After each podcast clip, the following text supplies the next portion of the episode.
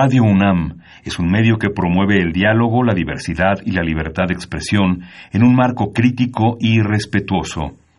Los comentarios expresados a lo largo de su programación reflejan la opinión de quien los emite, mas no de la radiodifusora.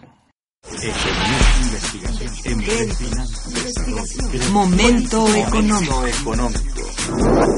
Radio UNAM y el Instituto de Investigaciones Económicas presenta Momento económico. Un espacio para charlar sobre temas económicos que le interesan a usted. Acompáñenos.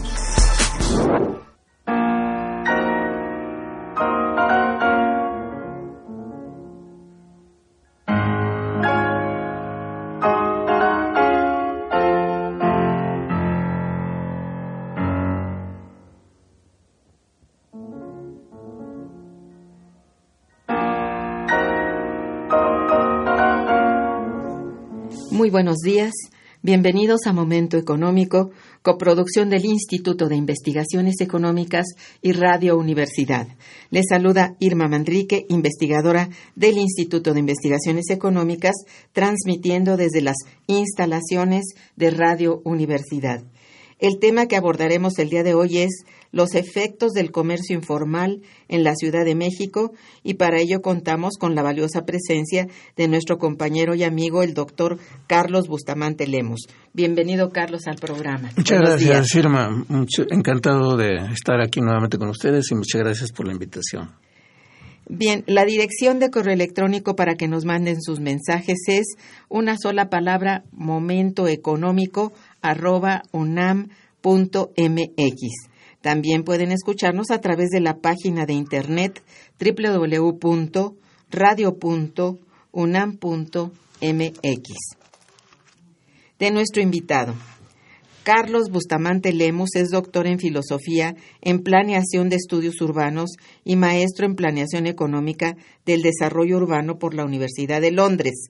Es licenciado en economía por la Facultad de Economía de la UNAM es investigador titular de nuestro instituto adscrito a la Unidad de Investigación de Economía Urbana y Regional. Pertenece al Sistema Nacional de Investigadores eh, CONACID y es miembro de la Asociación Mexicana de Ciencias sobre el Desarrollo Regional, Asociación Civil AMESIDER. Es profesor en la Facultad de Arquitectura y en el posgrado en Economía de la UNAM fue coordinador de este posgrado en nuestro instituto. Ha participado en diversos proyectos de investigación. Uno de ellos ha sido Potencialidades de Desarrollo Económico de las Regiones de México, con el estudio de caso del Istmo de Tehuantepec. Su publicación más reciente, Mercados y Vendedores en Vía Pública en Grandes Metrópolis, los casos de la Ciudad de México y Londres. ¿Tenemos uno nuevo? Sí, es este. Sería muy bueno eh, decir sobre él. Es de hecho un, capítulo que me invitaron a, a, escribir para el libro que coordinó el doctor Adolfo Sánchez Almanza, que se llama Calidad de vida en la zona metropolitana del Valle de México. Muy bien. Entonces ahí em, yo escribí un capítulo que le llamamos em, los mercados en vía pública y su efecto en la calidad de vida de la población. Muy interesante. Bien, quería yo complementar tu, este currículum con ello. Muchas gracias. Muy bien, pues uno de los temas pendientes que vive la Ciudad de México y que requiere pues de atención inmediata es el asunto del comercio informal y sus implicaciones. Se trata de una actividad económica que ha significado una forma pues de sobrevivencia laboral y desde luego económica para un amplio sector de la sociedad mexicana, pero que también con el tiempo se ha convertido en un problema en cuanto a espacio, inseguridad y falta de higiene eh, se refiere para las calles de nuestra ciudad. Nuestro invitado del día de hoy ha realizado diversas investigaciones acerca de este problema, las cuales hoy son libros como Mercados y Vendedores en Vía Pública en grandes metrópolis. Los casos de la Ciudad de México y Londres de nuestro doctor invitado, al igual que su capítulo del libro El comercio informal y sus efectos en los habitantes de la Ciudad de México, que forma parte del libro eh, que acaba de mencionar, Calidad de vida en la zona metropolitana del Valle de México hacia la justicia socioespacial, coordinada por el doctor Adolfo Sánchez Almanza, todo ello presentado hace algunos meses en este espacio. Y de acuerdo con esto, eh, pues empiezo por preguntarle justamente al doctor Carlos cómo han evolucionado las actividades económicas informales en la hoy Ciudad de México, otrora Distrito Federal, durante los últimos 40 años. Sí, cómo no, Irma, con muchísimo gusto. Mira, este tipo de actividades en realidad siempre han estado presentes en nuestro país. Eh, prácticamente desde el México independiente, pues tanto las leyes, reglamentos que los diferentes gobiernos han estado utilizando siempre han venido detrás de lo que es la actividad misma que la sociedad va creando, ¿no? Entonces, de tal manera que eh, al estar detrás de ello, entonces, eh, en la medida en que vamos evolucionando, pues también este tipo de actividades se van proliferando. Eh, ahorita podemos explicar por qué. Pero, digamos, dentro de este trabajo, yo quiero enfatizar eh, eh, prácticamente una hipótesis, ¿no? De que eh, todas las actividades informales que se dan en vía pública están deteriorando a pasos agigantados la calidad de vida en la población de la Ciudad de México. ¿Y, y por qué es esto? Porque, digamos, están invadiendo, digamos, prácticamente sin ninguna regulación todos los espacios públicos de, de, la Ciudad de México y obviamente también de la zona conurbada que comprende lo que ahora llamamos la zona metropolitana del Valle de México. ¿no? Entonces, este, este trabajo está centrado precisamente en qué consiste la, en qué hablamos sobre espacio público, qué es espacio público urbano, ¿sí? el por qué se afecta la calidad de vida de la ciudadanía y eh, esto, bueno, eh, las repercusiones que tiene, tanto en términos sociales, económicos, políticos, y cuál puede ser una perspectiva en caso de que esto no pudiera, este fenómeno no, no se, no se quiera atender. Este es en realidad el objetivo fundamental de, de este trabajo. Exactamente. A ver, pero aquí quisiera tu opinión acerca de que si la existencia del comercio informal es necesaria para, la, para el desarrollo de la economía mexicana. ¿Crees tú que esto uh, coadyuva o, bueno, existe porque pues es un fenómeno, un proceso natural? Mira, en las condiciones actuales en las que se desenvuelve la Ciudad de México y, y sus municipios conurbados, eh, en los últimos 40 años, podríamos decir que sí es necesaria en determinados aspectos, ¿no? Por, ¿Por qué es necesaria? Porque eh, padecemos desde hace muchos años, tú lo has dicho, 40 años aproximadamente, fenómenos de desempleo, de crisis financiera de los sectores público y privado, ¿no? Eh, contracción del gasto público, eh, la misma, el mismo proceso de de globalización y de, y de mercado libre ha generado que también las empresas productivas cada vez más con el objeto de buscar una máxima competitividad y productividad, entonces eh, van generando cada vez más despidos del personal, ¿no? Entonces todo este todo este fenómeno de desocupación, eh, crisis financiera, contracción de gasto público, todo esto hace que pues la población que queda, digamos, eh, eh, desempleada sin un ingreso permanente, etcétera, pues busquen actividades por las cuales desenvolverse que el mismo sistema, eh, digamos, formal no les no les no los absorbe no los absorbe o no les abre las puertas para ello no entonces por eso es que podríamos decir que en, términos de necesidad, sí es necesario, pero tendríamos que saber, digamos, cuáles son los problemas que se desenvuelven dentro de esta actividad para poder eh, eh, nosotros opinar de cuáles son necesarias, cuáles son necesarias y cómo habría que entonces enfrentar este problema. Es decir, hasta qué punto se considera un beneficio y también, por otro lado, cuáles son las las, los daños colaterales, digamos, que esto, esto produce, ¿no? Así es. Es decir, ah, son dos, dos cuestiones diferentes, aunque sí, como dices tú, bueno, resulte necesario porque es una forma de vida, ¿verdad? Una forma de, de obtención de, De- de ingresos. Para sobrevivir. Para sobrevivencia. Este, bueno, eso por un lado va amainando la cantidad de personas desocupadas Así es.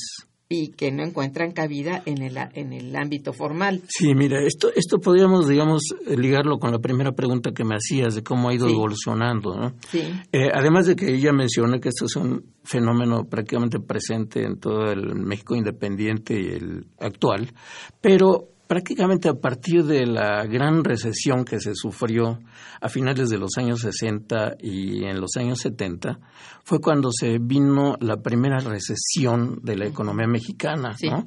Cuando realmente se estaba eh, acostumbrando la población a un proceso, digamos, de modernidad, en donde las ciudades estaban construyendo con eh, una infraestructura, digamos, acorde con el crecimiento que se estaba dando en las ciudades, ¿no? Pero llegó un momento con esta primera recesión de los años 70 que eh, eh, el gobierno de México y, y por lo tanto también los gobiernos locales eh, comenzaron a contraer el gasto público, ¿no? Las inversiones Pues sí. y demás. Entonces, eh, prácticamente podríamos decir que en la segunda mitad de la década de los 70 es cuando el gobierno decide eh, abandonar el programa que tenía de construcción de mercados públicos eh, eh, a techo cerrado. ¿no?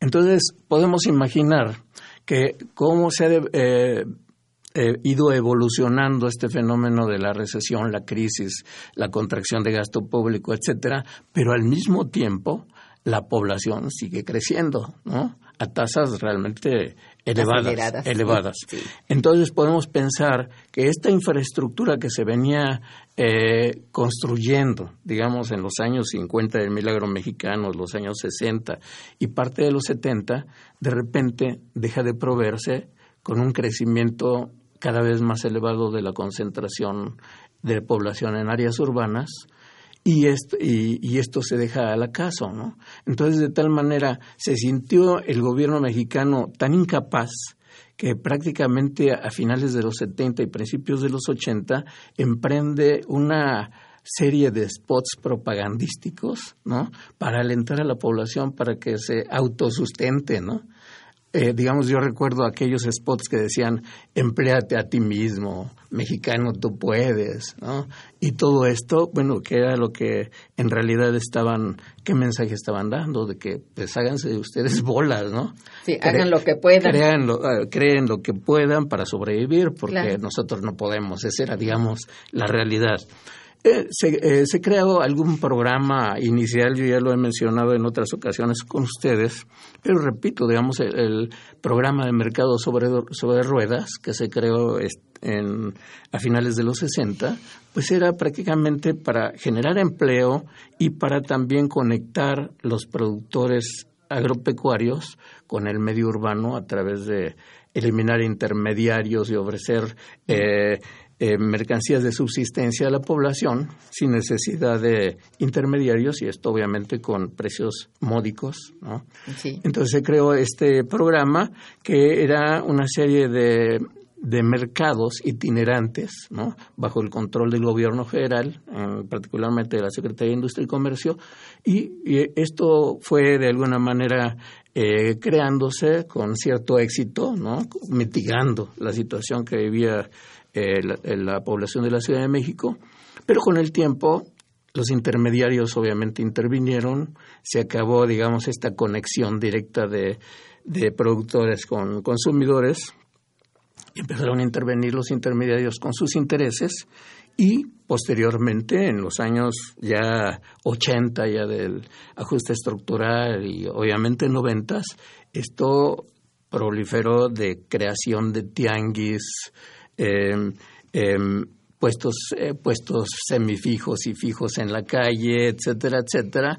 Em, Y bueno, eh, creció hasta lo que ya ahora en los últimos años tenemos registrado, ¿no? Que prácticamente todas las actividades informales, repito, informales en general, pues ya se considera por el INEGI que ya rebasan el 52% de las actividades económicas en general. Efectivamente. Ahora, dentro de esto, tenemos que clasificar que las actividades eh, informales no solamente son el comercio, el comercio en vía pública. Digamos, hay actividades tanto en el sector primario, ¿no? el agropecuario, que se manejan de manera informal. O sea que se considera como informal aquello que está fuera de las reglamentaciones, de las normas, de los decretos que se han eh, publicado a efecto de generar la actividad comercial y de mercado, ¿no? Eh, todo esto que se sale de las reglas oficiales, ¿no? Eh, es lo que se considera informal. Entonces hay actividades económicas en en, el, sector primario hay actividades en el sector secundario, en el, en el, manufacturero. Digamos, ahora todos lo sabemos con la cuestión de las subcontrataciones, el que le llaman el outsourcing, etcétera, en donde ya hay mucha actividad informal dentro del sector productivo. Y obviamente también dentro del sector terciario, que no solamente es comercio, es también transporte y son servicios. entonces, entonces, todo esto digamos, dentro de cada uno de estos sectores está metido el sector informal. Entiendo muy bien, sí. Entonces, digamos, el comercio prácticamente em, ocupa aproximadamente ahorita, digamos, para no meternos en cifras, que tengo algunas aquí, aproximadamente el 40% del, del, de, la, economía urbana informal. Es muchísimo. Sí. Y otro, digamos, 20% está en el sector transporte y el resto en el sector servicios. Y si en dentro de estos tres sectores hay muchas actividades que se están dando en vía pública, ¿no? Y en vía pública pues están afectando, eh, digamos que esa es digamos el, una de las hipótesis de mi trabajo, la, la calidad de vida de la población. Exacto. Bien, vamos a hacer una breve pausa y regresamos. Quédense con nosotros. Está escuchando Momento Económico.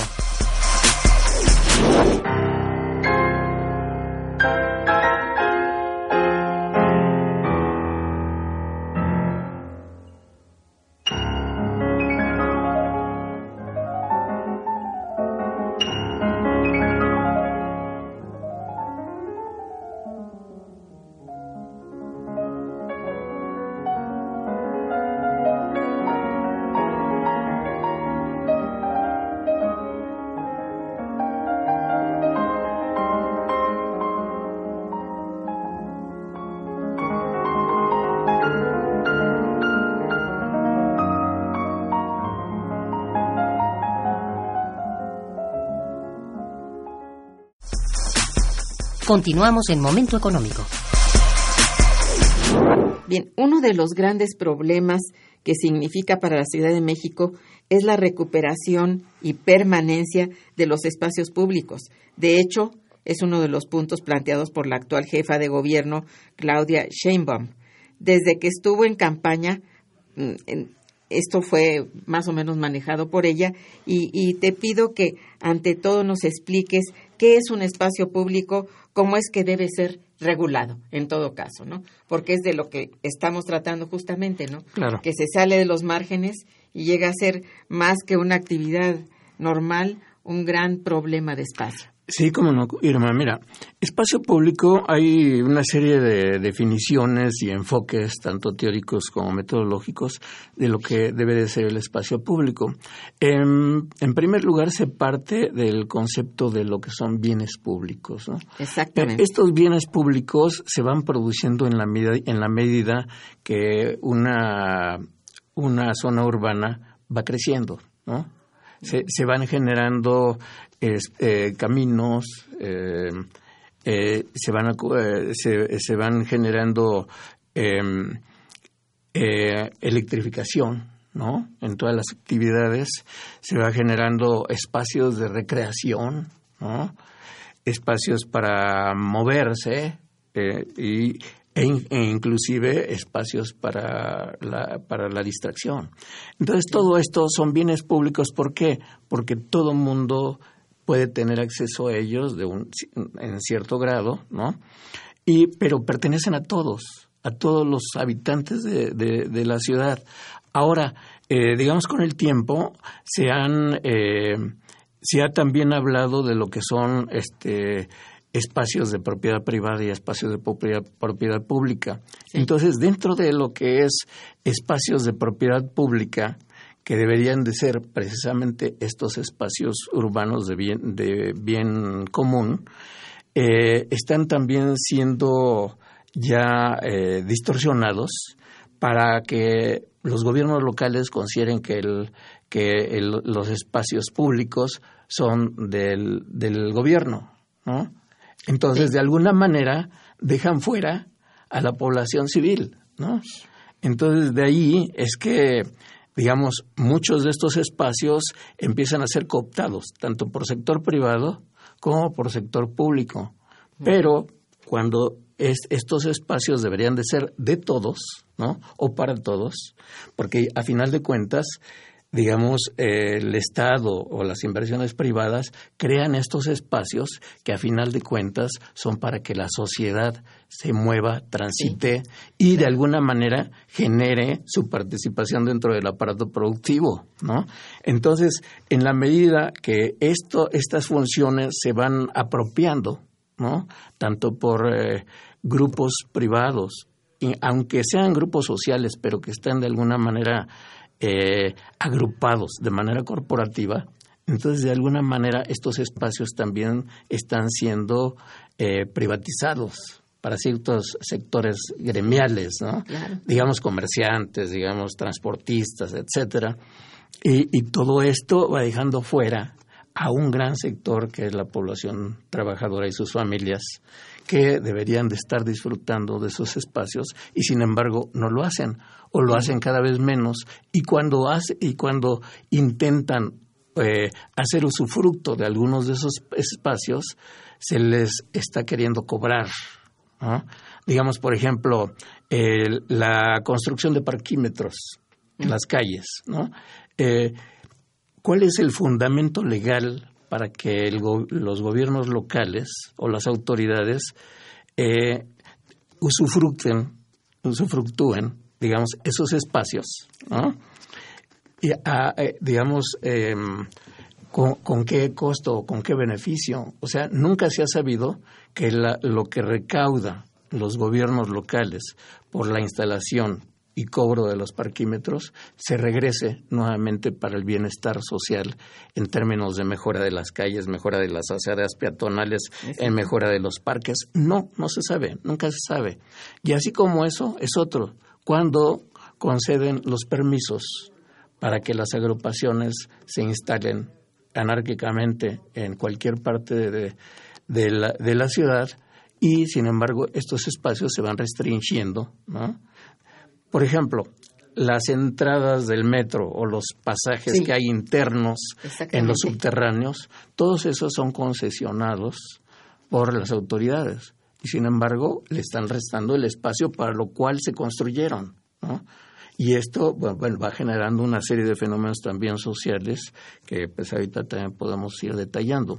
Entonces, el espacio, para sintetizar, el espacio eh, público es un, son, eh, digamos, espacios, valga la redundancia, pero en donde toda la ciudadanía, toda la población que, se, que vive, que se mueve, ya sea por, este, para cualquier, por cualquier razón, deba disfrutar de manera segura, ¿sí? de manera tranquila, ¿sí? sin que sea objeto de agresiones o de restricciones a ese espacio que para eso se construyó. ¿No? Esto es en realidad, en términos sintéticos, lo que consideramos espacio público. Sí. Sí, en todo caso, eh, estos espacios públicos, como tú dices, no solamente coartan el disfrute, por decir, de ciertos espacios que podrían ser parques eh, para niños o, lugares de, esparcimiento o de descanso, ya no lo son. no solamente no lo son eh, como tales, sino que pueden ser hasta peligrosos, se han vuelto peligrosísimos Así es. para niños y adultos. Así y, es. y para gente de la tercera edad es imposible a veces transitar Así con la cantidad de gente estacionada o bueno, eh, situada en las banquetas, más de la mitad de una banqueta, etcétera, que es peligrosísimo. Exacto. La gente debe caminar por abajo de la banqueta. Eh, Es decir, si es eh, una forma de, de invadir, digamos, el espacio público para los fines que sean. Que es un espacio vital para la exacto. ciudadanía. ¿no? Moverse es ya una necesidad. Sí. Ir a tu trabajo es una necesidad. Bueno, pues no puedes tampoco llegar rápido a ningún lado porque te encuentras con todo O eso. sentarse en una banca en un parque. Ah, no. Ah, no, eso, por eso decía con, yo. con sus hijos, con sus familias a valer, un- cualquier cosa. Sí. No, porque ya hay inseguridad, que no, no se ofrece seguridad en Ni esos espacio, espacios. ni ¿no? espacio, ni seguridad ni espacio. Y cuando se crean ciertos parques y juegos infantiles en algunos camellones, pues quedan este, enrejados y son solamente para la comunidad local que está ahí, pero de repente llegan algunos grupos, se apropian del espacio y ya no van a dejar entrar a los demás. ¿no? Sí, Eso, es- todo esto sí. no está en realidad regulado, pero a final de cuentas va restando eh, espacio y capacidad de disfrute de la vida urbana a la población. Es cierto. Qué bueno que tratas este mm, problema porque es, bueno, yo creo que es una de las cosas más sensibles, digamos, no solamente para los espacios públicos de recreación, simplemente de tránsito, de tránsito de las personas. Así es, así es. Tú no puedes, ni siquiera vamos, llegar con tu automóvil, si es que lo tienes, por ciertas calles porque están invadidas. Ajá. Ese es el otro Así es. espacio público que dices, bueno, a ver, es, sí, el, la prioridad la tiene la, los humanos, sí, pero no para andar caminando por donde debe pasar probablemente el autobús urbano o el carro particular de alguien. Ya no puedes pasar. O en zonas residenciales Ajá. que un habitante de X calle no puede entrar o salir de su casa porque están los puestos encima o Así porque ya se estacionó un tianguis y queda cerrada toda la calle, ¿no? Sí, sí, ha llegado a ser bastante o, problemático. o en áreas comerciales en donde los comerciantes establecidos ya no puedan siquiera expender su mercancía en sus vitrinas porque están ya ocupados totalmente por puestos fijos y semifijos. Mil, mil cosas Sí, que sí, se van en realidad sí, llega a ser sumamente inconveniente ya la invasión, digamos, propiamente de lo que sea, pero que, que no te permite el paso franco. Así Eh, es. Esto sí es, es grave, ¿no? De acuerdo con esto, eh, ¿cuáles son los elementos de una calidad de vida urbana? ¿O cómo puede o debe ser preservada este tipo de calidad de vida? Bueno, eh, los elementos ya más o menos ahorita los estuvimos describiendo, ¿no? bueno. Digamos que es libertad de tránsito, libertad de recreación, Claro. libertad de movimiento, de transportación, ¿no? Eh, de- en cualquiera de sus modalidades, ¿no? Eh, inclusive para detenerse en una acera, ¿no? Hasta, No hay hasta eso. eh, pero digamos, ¿cuáles serían aquellos elementos para preservarlo? Preservarlos, Bueno, las autoridades tendrían que intervenir ante ello para generar, digamos, eh, reglas, ¿no? Reglas eh, que pudieran ser válidas y atendibles por toda la población y por todos los sectores de la población. Claro, ¿no? sí. Y no reglas que se hagan solamente para unos y para otros, ¿no?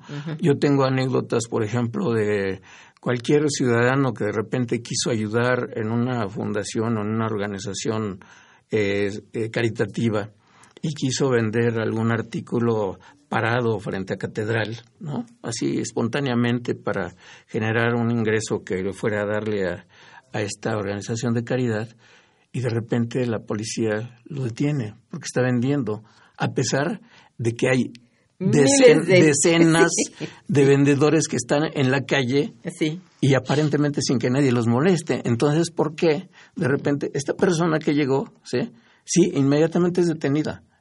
Y no solamente detenida y impidiéndole el espacio, sino llevada hasta la delegación. O sea, Sí, casi ¿no? considerado como si fuera un Delincuente. un delincuente, cuando en realidad estaba... Ahora, si existieran reglas, de el por, eh, digamos, cuáles son las reglas para comerciar que existen. Estaban aquellos decretos de, del comercio ¿no? al consumo en la ciudad que existen desde los años 30 y 40, que nunca se han modificado. ¿no? Pero, digamos, si existieran reglas para todos, de manera pareja, ¿sí? y hacerlas respetar, entonces creo que empezaría a generarse realmente una modificación a estos usos y costumbres. Porque, repito, no se trata de, de satanizar este tipo de actividades. No, no, claro. Pero, ¿cuáles Controlar, son los sí. las repercusiones que ha tenido Sí. en, eh, digamos, en los últimos años? Que esto lo podríamos ver un poquito más adelante.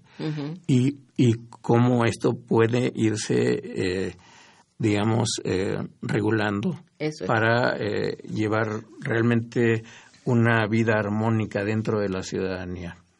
Mira, yo recuerdo un caso cuando las principales calles del centro de la ciudad fueron así, invadidas en banquetas y, y enfrente de del comercios que estaban, bueno, desde luego pagan sus impuestos, pagan renta, todo, y son, bueno, eh, estorbados para el cliente que probablemente va a entrar y que ellos se ponen a vender afuera, en su puerta, en su establecimiento. Entonces, les pusieron un mercado, hicieron un mercado, este, eh, eh, exprofeso para todos esos vendedores.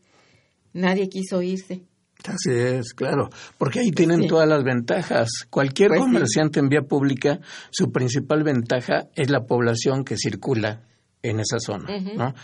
Eh, y digamos, pero debe, eh, existen de hecho reglas de cuáles son las zonas comerciales y las construcciones comerciales. Pues sí. Ahora, los comerciantes que están establecidos pagan sus impuestos, pagan todas las licencias que se les requieren en términos formales y oficiales, pagan impuestos, pagan licencias sanitarias, etcétera, etcétera, para expender los productos que ellos desean. ¿no? Y sin embargo, eh, no son respetados por las agrupaciones de comerciantes y las autoridades no las hacen respetar. Y Yo recuerdo que en los años 80 y en los años 90 hubo una lucha intensa por la Cámara de Comercio de la Ciudad de México en el centro histórico por tratar de, de desalojar a todos los comerciantes. Sí, lo que decía yo. Pero fue por años y nunca les hicieron caso. Digamos, hasta después, no no nunca, pero sí después de lustros, ¿sí? fue cuando vino un primer ordenamiento para liberar del, de las calles del centro histórico en el bando 2 ¿sí? estos comerciantes en vía pública y dejar ya a los comerciantes establecidos operar de manera, digamos, organizada y, y oficial, ¿no? Pero eh, todo esto se centró solamente en el centro histórico. Fuera de ello, eh, fuera de ese centro No, histórico, pues hay lugares en seguía donde- la anarquía, ¿no? Sí. A pesar de que en toda la Ciudad de México hay también zonas comerciales y de servicios. Entonces, no, no, no, no son acciones, digamos, integrales ni continuas. Es cierto, eso es muy cierto. Vamos a una breve pausa y regresaremos. Quédense con nosotros. Está escuchando Momento Económico por Radio UNAM.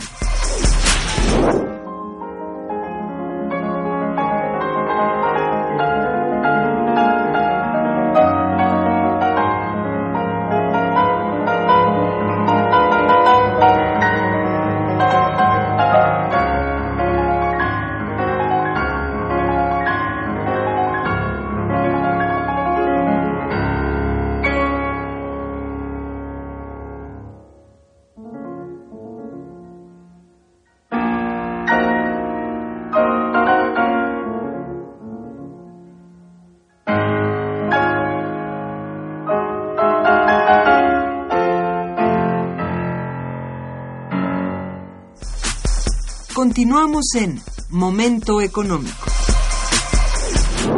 Bien, aquí hay un, bueno, hay algo que tú ya me has respondido hasta cierto punto en las cosas que has dicho, que se refiere a que qué alcance ha tenido la informalidad en cuanto a actividades económicas se refiere, es decir, hasta dónde ha penetrado y qué ha generado principalmente.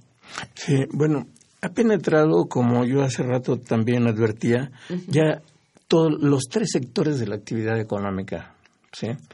Entonces, eh, ya no solamente hablamos de, los comerciantes, ¿sí? sino también de los prestadores de servicio. Un problema también fundamental es el de los, los, de los concesionarios privados del transporte público, ¿sí? En donde en cualquier ciudad, digamos, eh, organizada o digamos de, de primer mundo, todos los concesionarios de transporte público eh, tienen sus bases, ¿no? En donde guardan los autobuses, los reparan, eh, les dan el servicio de limpieza, mantenimiento, y de ahí, de esa base, de ese gran estacionamiento, salen a la calle a, dar su servicio, ¿no? Con los horarios determinados, etcétera, pero no ocupan la vía pública. ¿sí? Si ocupan la vía pública es de manera momentánea, no más de 10, 15 minutos y de ahí se van a mover.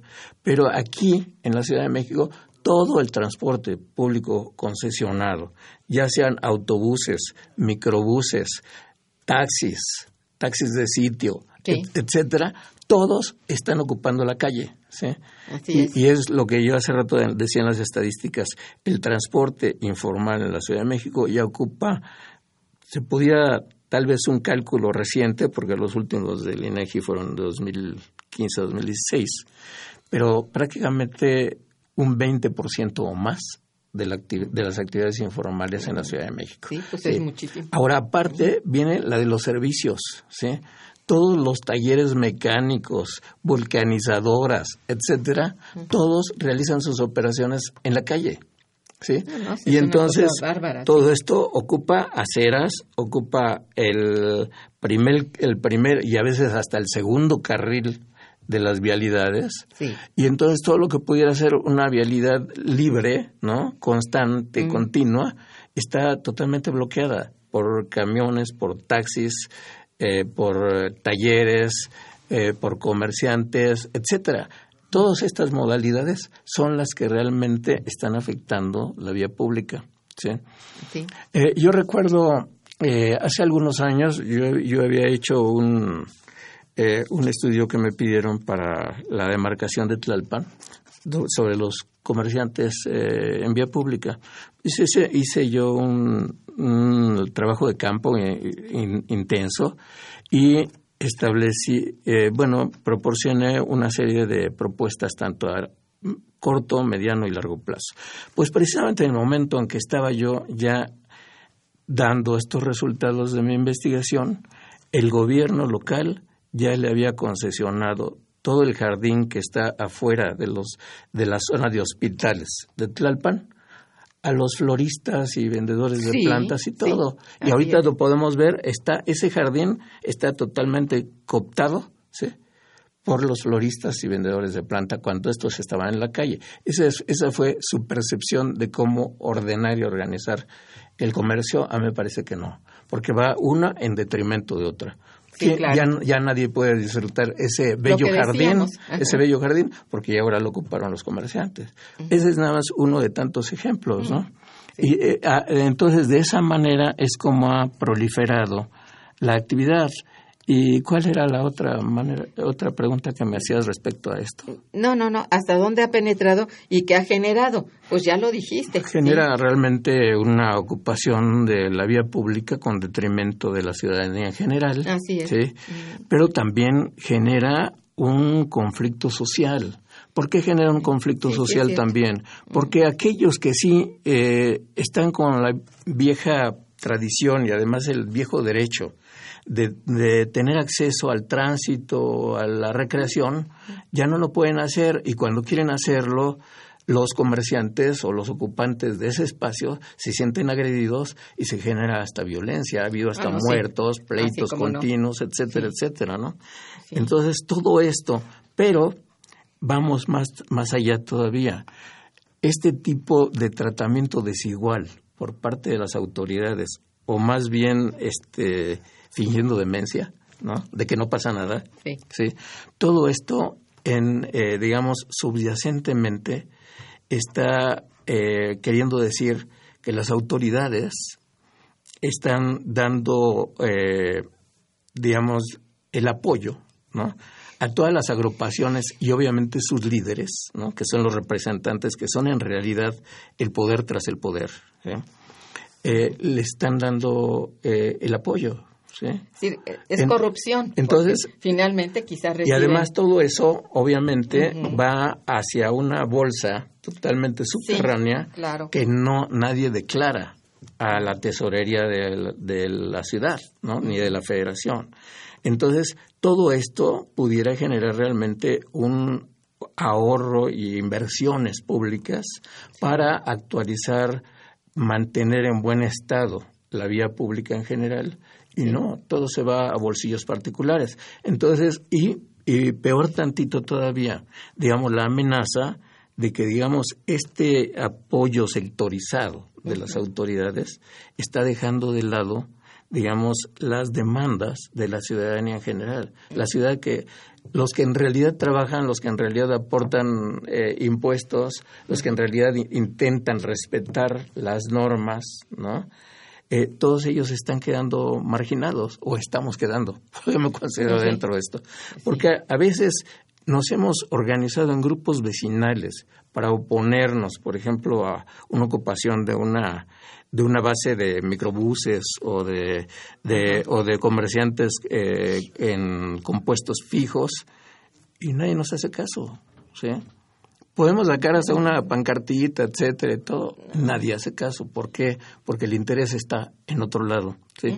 Entonces, esto a la larga puede generar realmente un conflicto no solamente social sino hasta político por, una falta de democracia en el sentido general que, que entendemos la democracia no así es tienes mucha es el peligro realmente sí bueno uno de los puntos muy importantes en tu investigación es cuando te refieres a las razones por las que las mercancías del comercio informal son mucho más baratas y bueno si existe daño eh, pues los consumidores de este tipo de comercio eh, van a ser los afectados, ¿no? Eh, háblanos de esto, por favor. Sí, mire, con la proliferación del comercio en vía pública, entonces se ha generado realmente una multitud de, de bienes que se ofrecen en los puestos ambulantes, en los, en los, puestos en vía pública, desde aquellos que son los alimentos, ¿no? que esos en realidad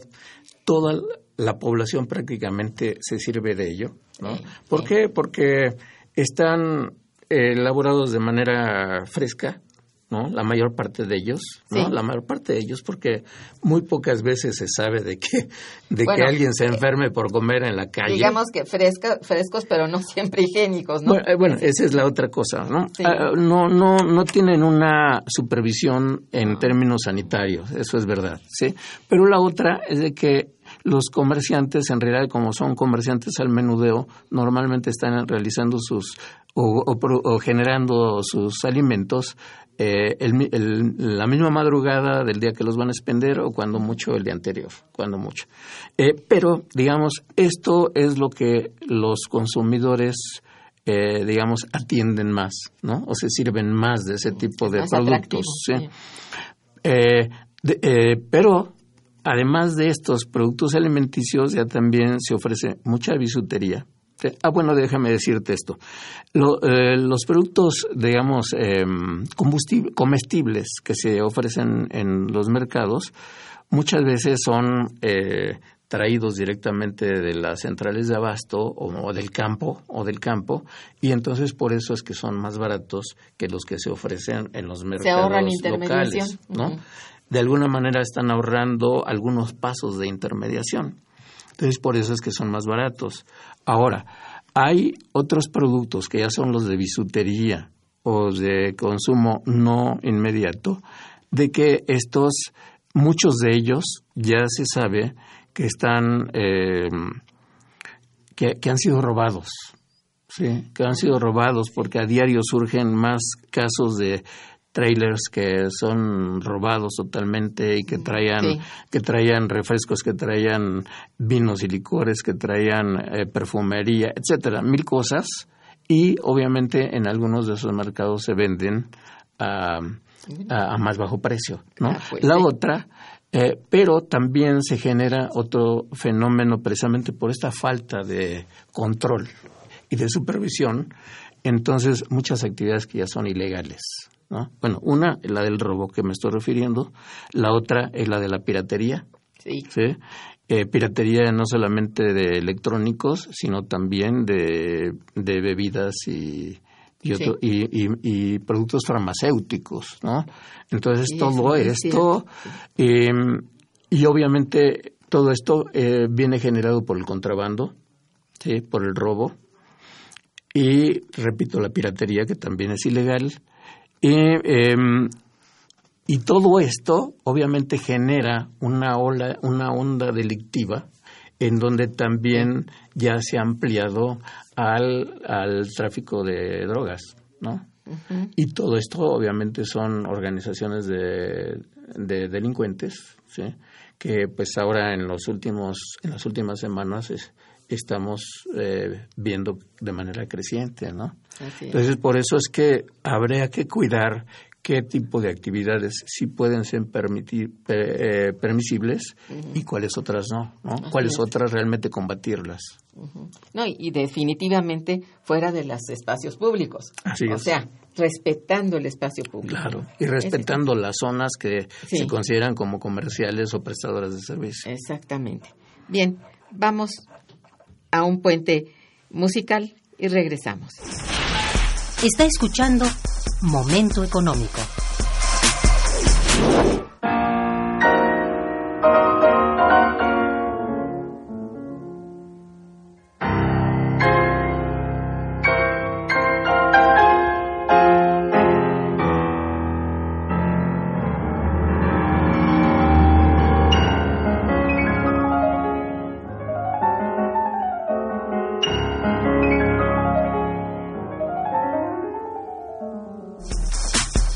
Continuamos en Momento Económico. Bien, eh, eh, todo esto que, que has dicho, pues eh, se presta también a una pregunta. ¿En manos de quiénes se encuentra este comercio informal actualmente? Es decir, ¿cómo es regulado? Dices tú, bueno, no hay control, pero alguien regula y recibe los ingresos por esta actividad y bueno, ¿hacia dónde van o qué, quién los utiliza o cómo son utilizados? Sí, bueno, en primer lugar, en términos formales, las, eh, las instituciones que son responsables, digamos, de atender este fenómeno eh, son la Secretaría General de Gobierno de la Ciudad de México, Sí. y esta desciende a través de la de la Secretaría de Desarrollo Económico y de la Comisión de Abasto, de Coabasto de la Ciudad de México. Sí, ahora dentro de estas este, or- eh, instituciones, digamos a nivel superior de la ciudad, del gobierno de la ciudad, estas descienden a cada una de las alcaldías, ¿no? Sí. y cada una de las alcaldías las atiende en lo que, bueno, ahora no sé si ya ha cambiado de denominación, pero que serían las direcciones eh, jurídicas de gobierno de cada una de las alcaldías. Direcciones ¿sí? jurídicas. Sí, la dirección jurídica de gobierno, en donde están las eh, las direcciones o subdirecciones o jefaturas de, de, de licencias y vía pública. ¿sí?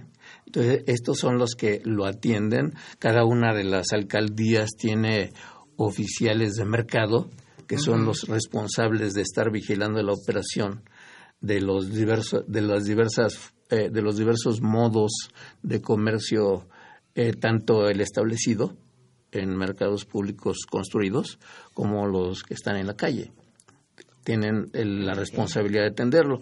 Ahora estos digamos cómo es que con- cómo es que reciben digamos la comunicación con, con los comerciantes.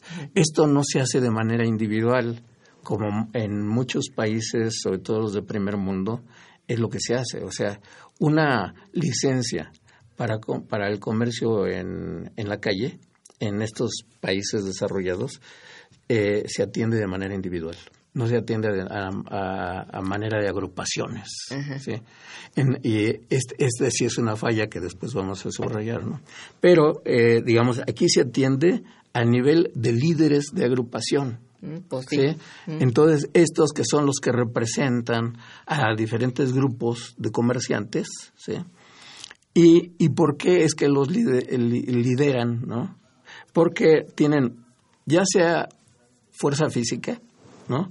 O también tienen un, unos, unas conexiones de influencia política o, o, o, o policíaca o, hasta militar, ¿sí? Sí. que son los que este, los está respaldando este, a estos líderes. ¿no? Entonces, Pues es una entonces, red entonces las, la- los permisos ¿no?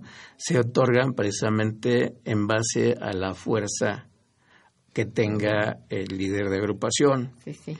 Eh, ahora, esto ha crecido de manera desmesurada, Irma. Sí. Eh, cuando yo mis primeros estudios que hice sobre la economía informal en la Ciudad de México a principios de los años 90, yo había detectado, yo creo que cuando mucho, 15 agrupaciones eh, de comerciantes en la calle. ¿no? Sí. No sé si, me- obviamente, me pudo haber faltado al- uno que otro, pero alrededor de 15, 20 a lo, ma- a lo, ma- a lo mucho.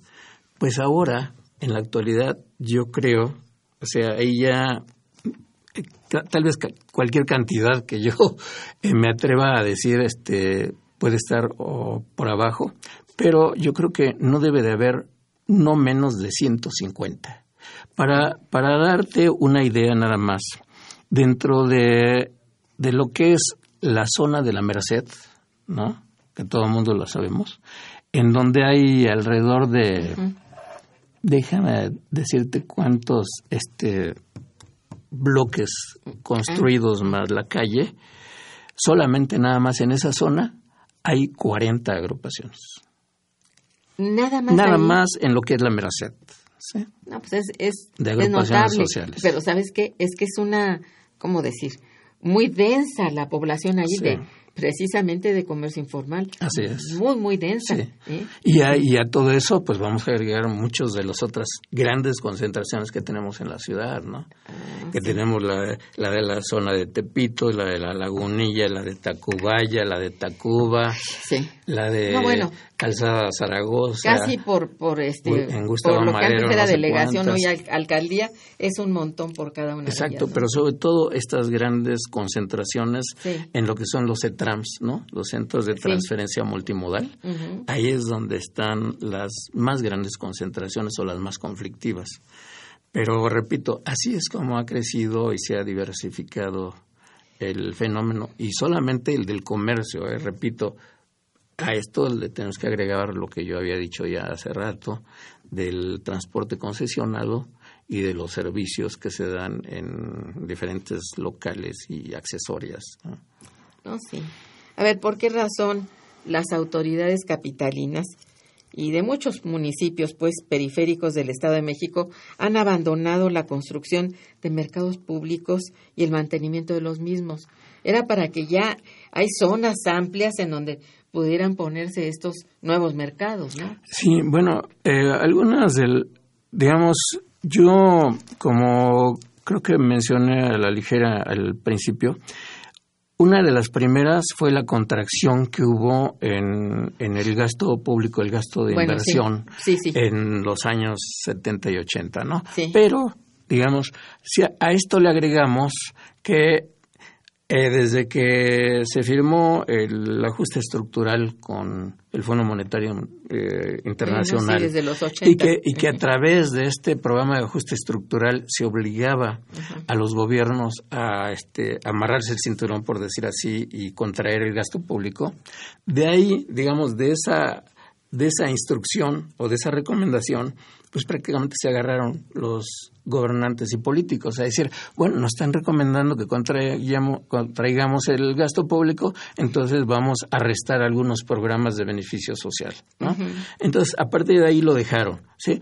Y a esto agregamos que con la liberalización que vino del ajuste estructural y después ya del, en la globalización, que se da entrada al capital privado, tanto nacional como extranjero, a participar en la generación de infraestructura pública, ¿no? Tanto en el medio rural como urbano.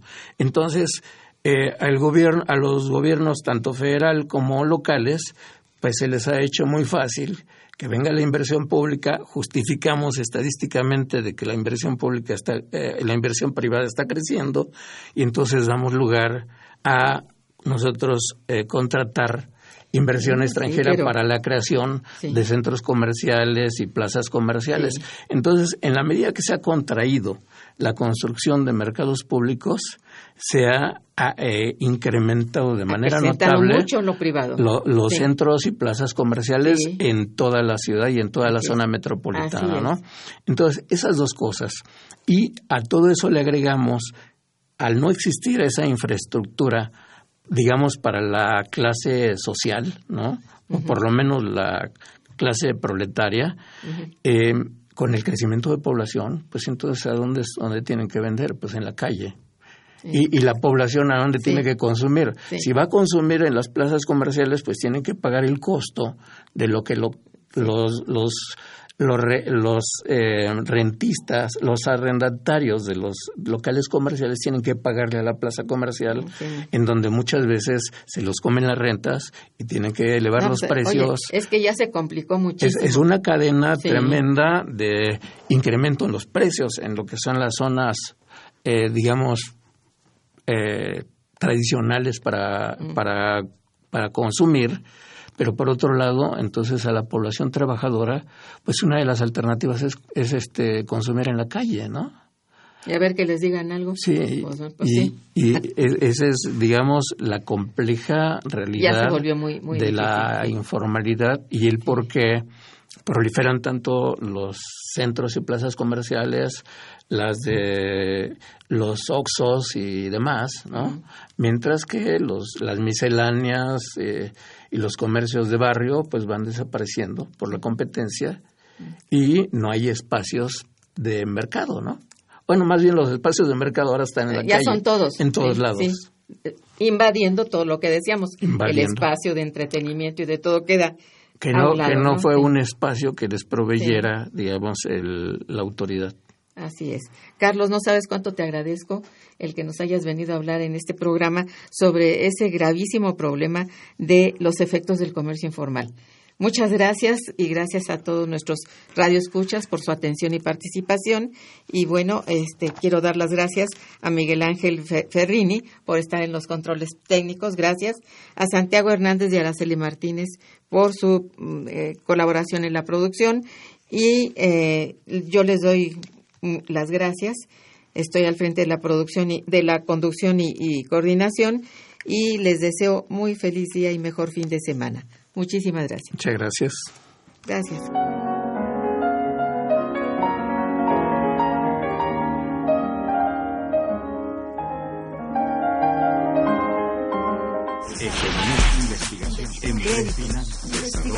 Momento económico.